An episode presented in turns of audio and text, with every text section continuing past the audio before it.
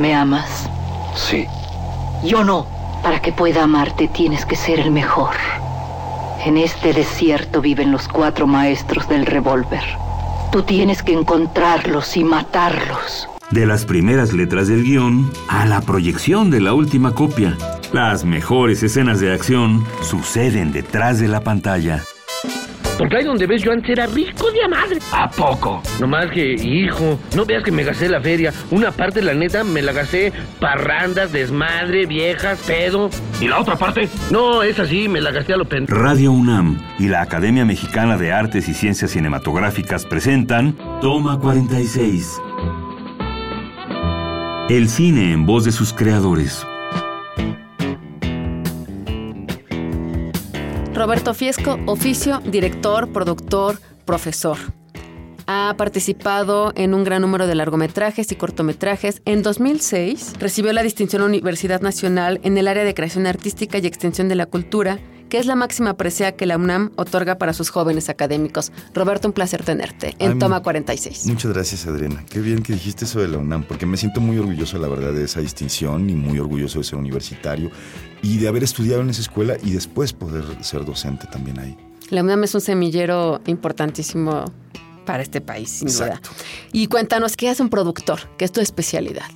Pues un productor, digamos, es eh, realmente alguien que está en un departamento de servicios, ¿no? Yo siempre tengo una definición súper cursi de ser productor, que es eh, el productor es el que hace realidad los sueños de los otros, ¿no? Digo, el productor eh, ahora se habla mucho como de producción creativa, ¿no? Digo que es una manera como de justificar las aportaciones que el productor tiene desde los inicios de la historia, ¿no? Digo, yo creo que es un oficio que no necesita esa validación, pues, ¿no? O sea, porque el productor tiene injerencia prácticamente en todos los departamentos, ¿no? El productor hace desde la contratación misma del personal, a veces el propio eh, inventor de la idea, ¿no? Es el Va y lo vende, claro, va y vende convence. el proyecto, con- consigue el financiamiento, eh, consigue, digamos, como al equipo, a los actores para que hagan la película o eh, acompaña a- a- al equipo del documental, en fin, eh, hace toda una parte administrativa también, que es quizás la parte más farragosa para muchos del oficio de producir y que sin embargo a mí me parece que es una parte absolutamente Esencial. apasionante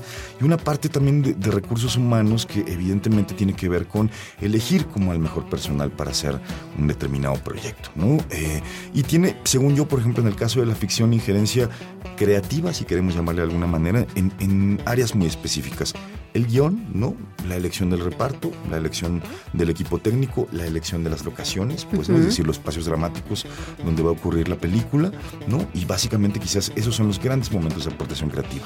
Por otro lado, el productor es una especie de catalizador emocional dentro del rodaje, ¿no? Digamos, eh, lo mencionábamos en el programa pasado, quizás el productor es un poco así como el cerebro eh, o el que tiene que mantener la cabeza fría a lo largo del rodaje, ¿no? Y es Cuando las emociones del estómago, que es el set, Exacto. se suben. Exacto, ¿no? Donde digo, ahí se vive como una pasión desbordante todo el tiempo a todos niveles, ¿no? Y creo que el único que tiene que mandar la cabeza fría en todo momento es finalmente el productor, ¿no? Y es el que al que todo el mundo llegará con las quejas, con los llantos, con eh, pocas veces con la gratitud, ¿no?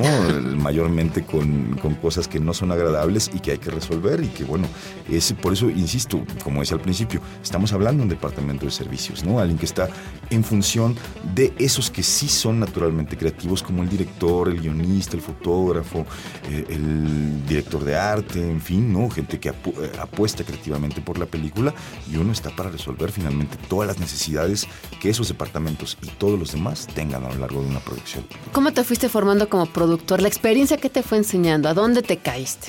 Pues me caí muchas veces, me caí, sobre todo al principio me caí en la parte legal. Tenía un nulo conocimiento de la parte legal. eh, yo estoy hablando de que mi formación como productor en, la- en la escuela, en el CUEC, básicamente fue una producción, eh, fue una formación en, real- en realidad muy básica, ¿no? Digo, aprender a utilizar formatos que son absolutamente importantes y que son formatos que vienen utilizándose desde hace quizás 100 años y que continúan utilizándose hoy en el cine, como hacer un desglose de necesidades que llamamos breakdown, hacer un plan de rodaje, hacer un presupuesto, ¿no? Digamos que son las ¿Cuánto tres dinero? ¿Cuántos básicas. días? ¿Quién va a trabajar? Exacto, ¿Y en cuánto ¿no? tiempo sacó la película? Exacto. Entonces, digamos que con eso, que son son conocimientos de verdad para toda la vida, es como aprender el, el alfabeto, aprender a leer o es como aprender los números. Digo, con eso uno se, sigue trabajando y las generaciones futuras seguirán trabajando. Y eso es justo la parte que, por ejemplo, a mí me toca enseñar en el CUEC, ¿no? Ese es el momento en, en, el plan académico donde yo los tomo.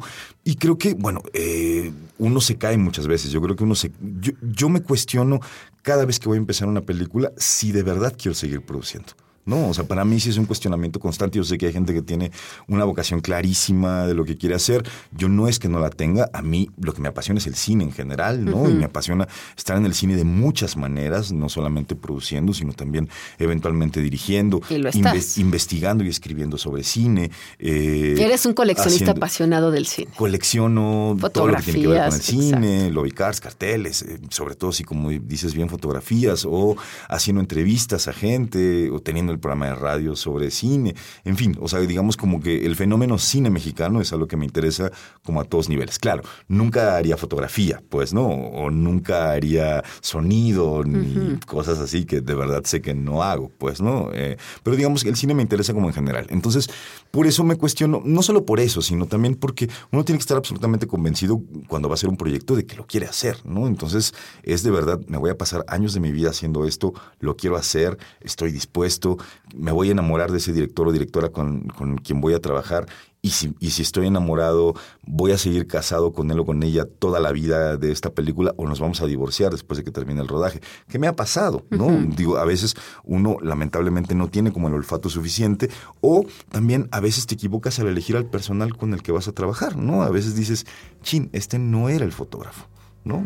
O nunca se entendió con el director, o, esta no era la locación, o, eh, o, este, o aquí hay un error de casting terrible. Sigue escuchando Toma 46.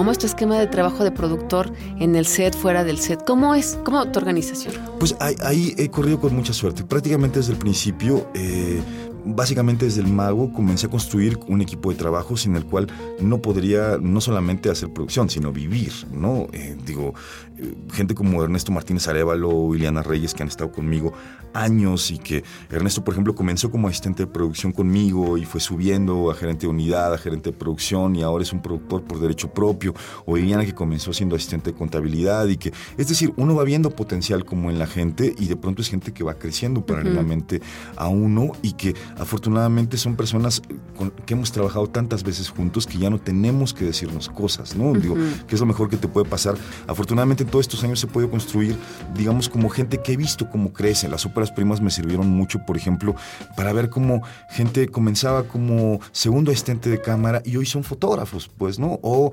eh, microfonistas y hoy hacen sonido y, o diseño sonoro, en fin, pues, ¿no? Como ver el crecimiento de la gente es algo que siempre me ha gustado, me, me ha gustado muchísimo debutar gente. Creo que a mí nadie me dio una oportunidad cuando salí de la escuela y creo que mi responsabilidad es justamente la contraria, ¿no? Es tratar de alentar que otros tengan esa oportunidad que a mí nadie me dio. Oye, ¿cómo fue trabajar con Arturo Ripstein como productor? Fantástico. La verdad es que es uno de los directores más generosos, más llenos de gratitud que he conocido en la vida. Eh, la relación director-productor. Increíble. La verdad es que él me, acogió desde el principio. Con él hiciste eh, las razones del corazón. Las razones del corazón. Y y prácticamente estuve con él todo el proceso de, preparación, es decir, eh, el casting, las lecturas con los actores, la contratación de todo el personal, todo el rodaje, por supuesto, la postproducción, en fin, compartimos muchísimas cosas juntos, establecimos una amistad muy, muy fuerte, de,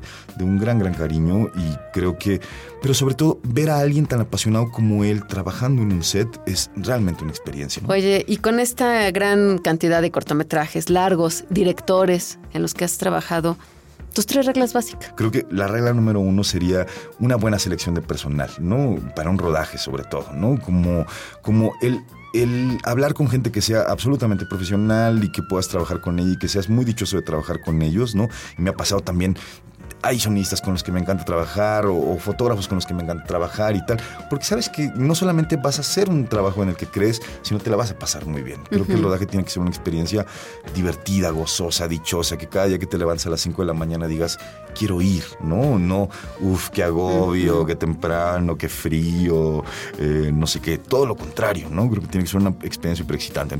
La regla número dos es potencia el poco dinero que normalmente tienes, que, o sea, por más dinero, por más mucho dinero que aparentemente tengas, nunca será suficiente para una película, ¿no? Y creo que hay maneras como de hacer que ese dinero rinda de verdad muchísimo y que lo que veas en pantalla, que es lo que finalmente importa, al espectador solo le importa la película que ve, no le importa si detrás el, el todo el los infierno, huesos. etcétera, eh, sino, sino el resultado que ve, digo, sea un resultado lo más hermoso, lo más placentero de ver, ¿no? Digo, y, quizás la tercera sería, eh, este es un oficio de tiempo, ¿no? Este es un oficio que hay que dedicar la vida entera a él. Y a mí, eh, quizás tus relaciones personales sean terribles, quizás tus relaciones familiares sean terribles y toda tu vida personal sea un caos y no tengas parejas porque nadie quiere estar contigo, porque no tienes tiempo nunca pero porque decidiste que tu pasión era otra, ¿no? Decidiste que tu vida era apostar por el trabajo, ¿no? Y quizás a mí, a mí me,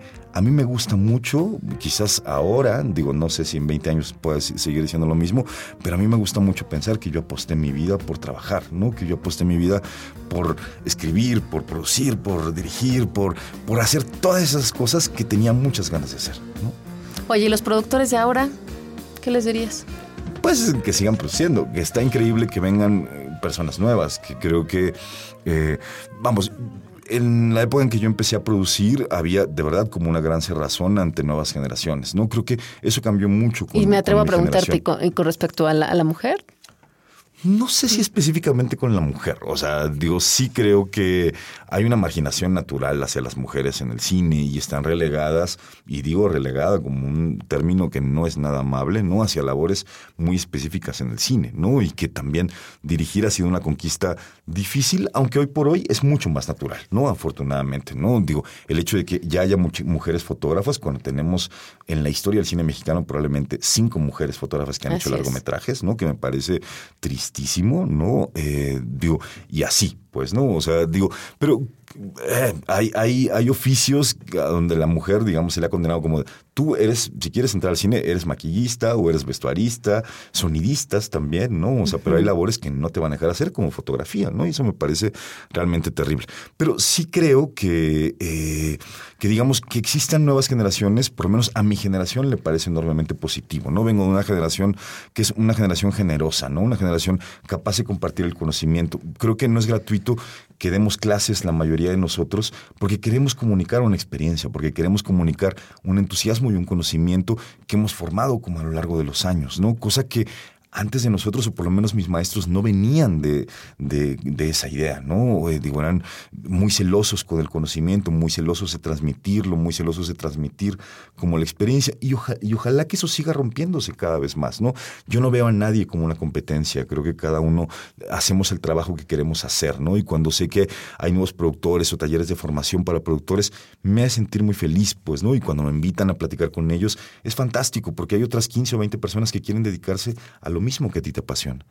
Oye, para terminar, Estatuas, tu último cortometraje, ¿de dónde viene la historia?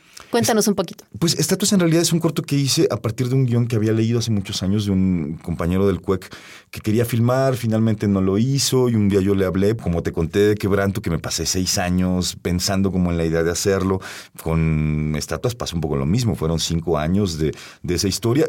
Cuéntanos la anécdota, pues por si el público no la ha visto. Sí, la anécdota es una, una mujer y un niño que deben ir a la inauguración de una estatua de Emiliano Zapata que el gobernador va a inaugurar y en el camino, digamos, para llegar a esa inauguración, se van topando con algunas personas que les van dando cartas de petición para que mejore como determinadas cosas, ¿no? Desde que entube el agua de, un, de, un, canal, ¿no? De un río, hasta, eh, digo, que, que, pueda darle un trabajo a alguien que está de migrante en Estados Unidos, ¿no? Entonces va acumulando como estas cartas en el camino hasta que finalmente llegan a, a la estatua referida de Emiliano Zapata. ¿Y? Ahí, que lo vean, que lo busquen. Ya estará. Está en DVD, está justo con, con Quebranto, con la edición de Quebranto, está también el cortometraje. Quebranto ya está a la venta. Está a la venta en DVD, entonces se puede ver como, como muy fácilmente. Roberto, un placer, un gusto estar contigo y pues gracias por venir a Toma 46. Muchas gracias, Adrián. Acabas de escuchar Toma 46, una producción de Radio UNAM y la Academia Mexicana de Artes y Ciencias Cinematográficas. Producción Rodrigo Hernández y Orlando Jacome. Guión Damaris Vera. Operación Miguel Ángel Ferrini.